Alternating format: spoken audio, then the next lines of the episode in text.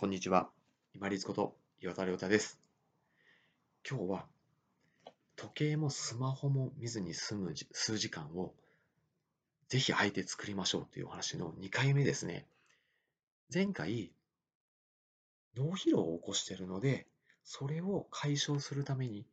あとは本当に自分が大事な活動の時間、仕事であり、勉強であり、家事であり、子育てやであり、そういうものにしっかり時間と自分のエネルギーを投下、大事な時間に投下させていくために、脳疲労を軽減するためのデジタルデソデトックスとして、時計もスマホも見なくて済む時間を週1回、数時間でいいのでぜひ作りましょうというお話ししました。で、今回お話をするのはですね、そのまあ時計とかスマホを見なくていい時間って、すごくこうぼーっとできる時間ですよね。でもありますし、一方では、ものすごく退屈な時間なんですよ。これ、やってみるとわかると思うんですけど、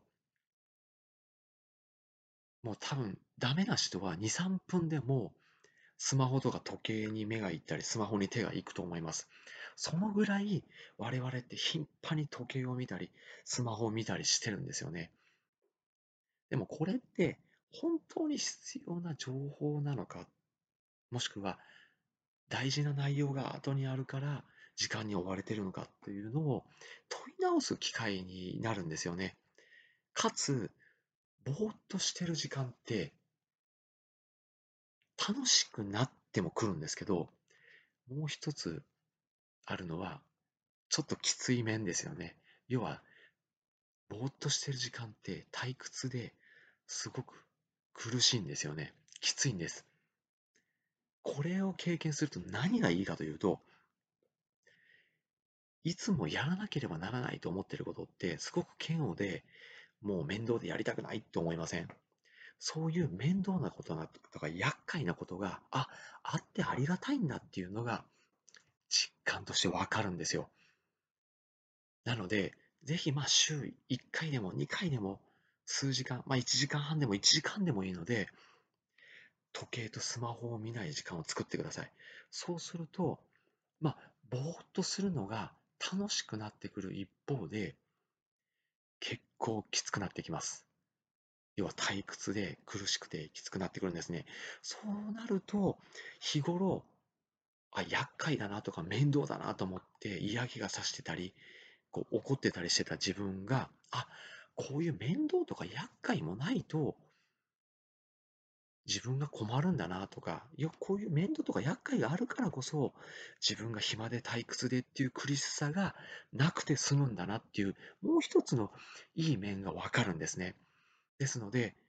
繰り返しになりますけれども、週に1回、時計とかスマホを見ない時間を作って、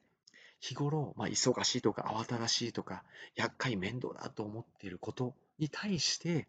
あ、これがあってありがたいんだなっていうふうに、改めて再発見する時間にできしていただければなと思います。私も、まあ、週に最低1回は1時間半から2時間、自分の場合はもうご褒美として行くんですけど、ぼーっとしてて、まあ思いついたことをちょっとまあ書き留めたりとかしながら、でも人間観察を、まあ、ファストフード店とか喫茶店でしながらぼーっとしてると、あ、このぼーっとしてるのもきっちいなーっていうふうに最後思い始めるんですよ。そうなれば閉めたもんです。